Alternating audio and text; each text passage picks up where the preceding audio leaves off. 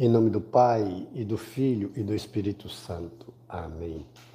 Vinde, Espírito Santo, enchei os corações dos vossos fiéis e acendei neles o fogo do vosso amor.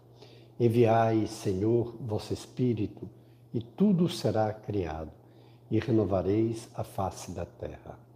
Oremos, Deus, que instruístes os corações dos vossos fiéis com a luz do Espírito Santo, Fazei que apreciemos retamente todas as coisas, segundo o mesmo Espírito, e gozemos sempre de Sua consolação.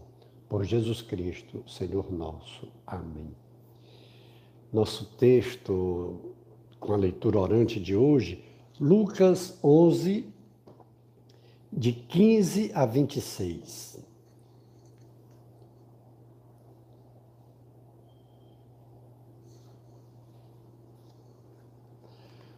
Alguns dentre eles, porém, disseram: É pelo, por Beuzebu, o príncipe dos demônios, que Jesus expulsa os demônios.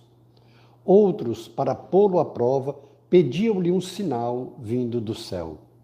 Jesus, porém, conhecendo-lhes os pensamentos, disse: Todo reino dividido contra si mesmo acaba em ruínas, e uma casa cai sobre a outra. Ora, até mesmo Satanás, se estiver dividido contra si mesmo, como se subsistirá o seu reinado? Vós dizeis que é por Beuzebu que eu expulso os demônios. Ora, se é por Beuzebu que eu expulso os demônios, por quem os expulsam vossos filhos? Assim eles mesmos serão vossos juízes. Contudo, se é pelo dedo de Deus que eu expulso os demônios, então o reino de Deus chegou até vós. Quando o homem forte e bem armado guarda sua moradia, seus bens ficarão a seguro. Todavia, todavia, se um mais forte o assalta e vence, tira-lhe a armadura, na qual confiava, e distribui seus despojos. Quem não está a meu favor está contra mim, e quem não ajunta comigo dispersa. Quando o espírito impuro sai do homem, perambula em, perambula em lugares áridos, procurando repouso, mas não encontrando, diz: Voltarei para a minha casa de onde saí. Chegando lá, encontra a varrida e arrumada. Diante disso, vai e toma outros sete espíritos piores do que ele, os quais vêm habitar aí. E com isso, a condição final daquele homem torna-se pior do que antes. Palavra da salvação. Glória a vós, Senhor. Para a gente compreender melhor o texto, tem muitos significados, é importante, não faz parte da liturgia de hoje, o versículo anterior. Mas, como nós estamos fazendo a leitura orante, é importante que a gente possa pegar outros textos para essa melhor compreensão. O versículo 15 começa dizendo: Alguns dentre eles, porém, disseram: É por Beuzebu, o príncipe dos demônios, que Jesus expulsa os demônios. Veja, no versículo 14 diz: Jesus expulsava um demônio que era mudo. Ora, quando o demônio saiu, o mudo falou e as multidões ficaram admiradas. Aí a gente, é a sequência do versículo 15 quando os opositores de Jesus tentam desqualificá-lo, tentam é, colocar Jesus numa situação de um incômodo muito grande, dizendo que é pelo poder do demônio de Satanás que ele expulsa Satanás. Veja, o versículo 14 é chave também do entendimento. Jesus expulsa um demônio que está no homem que era surdo mudo. Quando é expulso, ele começa a ouvir.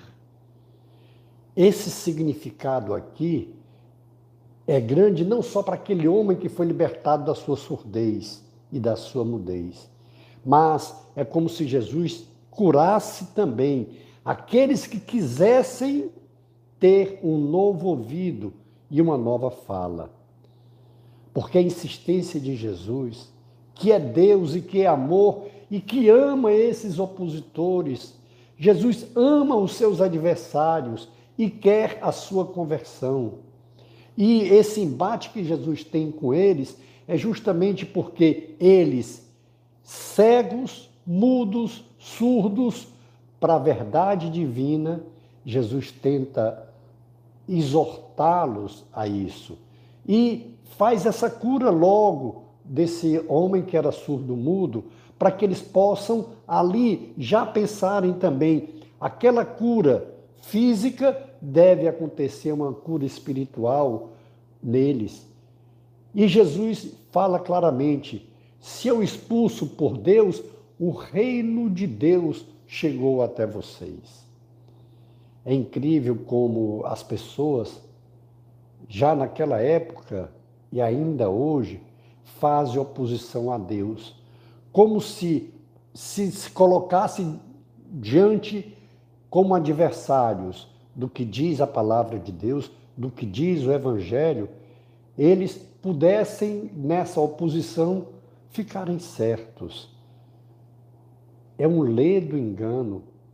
Jesus veio como Salvador de todos, como Redentor universal.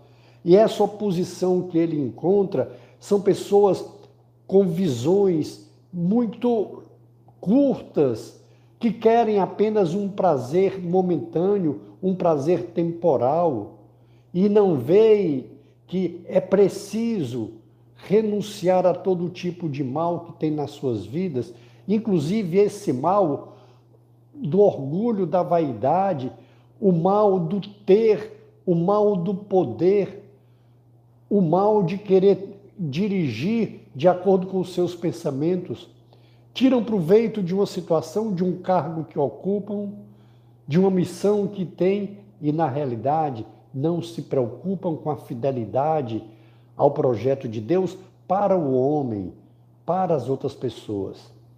Jesus está mostrando aqui, e mostra claro, não só para eles, mas para nós também, que todo aquele que tem algum poder, todo aquele que tem um governo sobre alguém, que tem alguma autoridade, não é para se complementar, não é para se beneficiar, muito pelo contrário. Todo aquele, a começar pelos pais, a começar pelos tutores, pelos professores. Por isso que o professor não pode ensinar a sua ideologia. O professor tem que ensinar a matéria que lhe foi confiada. Assim também os dirigentes religiosos. Aqueles que têm alguma, algum poder alguma autoridade, alguma missão de pregar o Evangelho de Deus, de anunciar o reino de Deus, não podem fazer de acordo com seus pensamentos, com as suas ideias. Não, isso é uma ação demoníaca. Jesus, nessa cura inicial daquele surdo mudo, ele está querendo curar também os nossos ouvidos, ele está querendo curar a nossa fala, para que nós possamos ouvir não os pensamentos de alguém que quer tirar proveito próprio de situações, mas ouvir a Jesus, seguir a fala, a voz de Jesus, a palavra de Jesus, porque só ela tem palavra de vida eterna. E Jesus, mais uma vez, ele fala aqui: quem não está a meu favor está contra mim, e que não ajunta comigo dispersa. Jesus está deixando claro aqui para os seus opositores para os seus adversários, que aqueles que pensam diferente, que agem diferente, que armam ciladas, pensam que estão fazendo a vontade de Deus.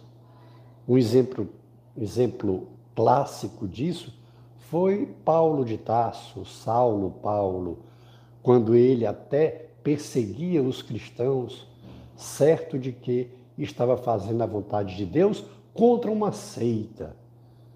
Depois é que ele tem a experiência pessoal com Jesus no caminho de Damasco e há aquela grande conversão de Saulo e ele se torna um pilar da igreja. Ele e Pedro são os dois maiores pilares da nossa igreja. Assim também é o que Jesus está desejando a esses seus opositores hoje aqui. Jesus quer que todos eles se convertam Jesus quer que todos eles sejam transformados. E no final da leitura de hoje tem uma frase interessante e contundente de Jesus.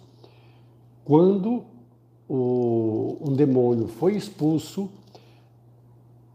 quando o espírito impuro sai do homem, perambula em lugares áridos, procurando repouso, mas não encontrando, diz: Voltarei para minha casa de onde saí. Chegando lá, encontra varrida e arrumada. Diante disso, vai e toma outros sete espíritos piores do que ele, aos quais vem, vem habitar aí. E com isso, a condição final daquele homem torna-se pior do que antes. Jesus está mostrando aqui que nunca nós podemos baixar a guarda. Mesmo aqueles que tiveram seus ouvidos destampados, a sua língua solta, que começaram a ouvir Jesus, a, a falar de Jesus, jamais poderemos nos acomodarmos, porque estamos sujeitos a toda hora ouvirmos os opositores de Jesus. E hoje nós temos opositores de Jesus em todos os níveis níveis morais, espirituais, contra a família, contra os valores éticos e morais. E se a gente não estiver diariamente atento à palavra de Jesus Cristo, a gente pode seduzido, ser seduzido e ficar pior ainda do que o que nós já fomos. É um alerta que Jesus traz hoje também para todos nós. Por isso vale a pena nós pensarmos no segundo momento, nós temos sido opositores de Jesus? Nós queremos que estejamos mais certos do que Jesus? É o nosso pensamento, é o nosso achismo? Será que a gente chega a esse ponto como chegaram aqueles opositores de Jesus? Ainda hoje a gente vê em situações que nós queremos contrariar a Escritura. Nós queremos contrariar o Evangelho, contrariar o Evangelho de Jesus. Queremos interpretá-lo não como ele deve ser, mas como nós pensamos, como nós achamos. Queremos acrescentar palavras a Jesus e queremos até mesmo saber mais do que Jesus. Quando nós nos tornamos opositores a Jesus, quando nós não concordamos com Ele, quando não acolhemos o seu Evangelho, será que não é oposição a Deus que nós estamos fazendo? Nós que somos criaturas, na hora que a gente apoia, por exemplo, o aborto, será que a gente não está sendo, querendo ser Deus? Querendo saber mais do que Deus? Quando a gente não tem ética, quando a gente apoia a ideologia de gênero, quando a gente fica indiferente, sim, porque se eu fico indiferente à ideologia de gênero, ao aborto, eu estou apoiando. Se eu não sou oposição, eu sou situação. Jesus está nos mostrando que isso são situações terríveis que, se nós não tiver, estivermos atentos, alertas, a gente pode cair e a situação que nós estamos vivendo falta de ética, falta de moral, falta de honestidade, corrupção pode ser pior ainda. Todos esses malefícios que nós estamos vendo hoje na sociedade é porque estamos dando mais ouvidos aos opositores de Jesus do que a Ele, do que a Sua palavra. Vale a pena nós refletirmos sobre isso, irmãos, porque mesmo que tenhamos que fazer algumas renúncias, e as teremos, teremos que abrir mão de benefícios, de benesses, teremos, mas isso é em busca do reino de Deus que já chegou a nós com a palavra de Jesus. É o que ele diz aqui, eu vou ler mais uma vez. Assim, é, contudo, se é pelo dedo de Deus que eu expulso os demônios, então o reino de Deus já chegou a vós. O reino de Deus já chegou a vós, já chegou a você, já chegou a mim. Vamos, portanto, ouvir o que diz o Evangelho de Jesus Cristo para nossa felicidade aqui, agora e para nossa salvação eterna. Dê uma pausa agora na sua oração e escute o Senhor, depois dê uma resposta a ele.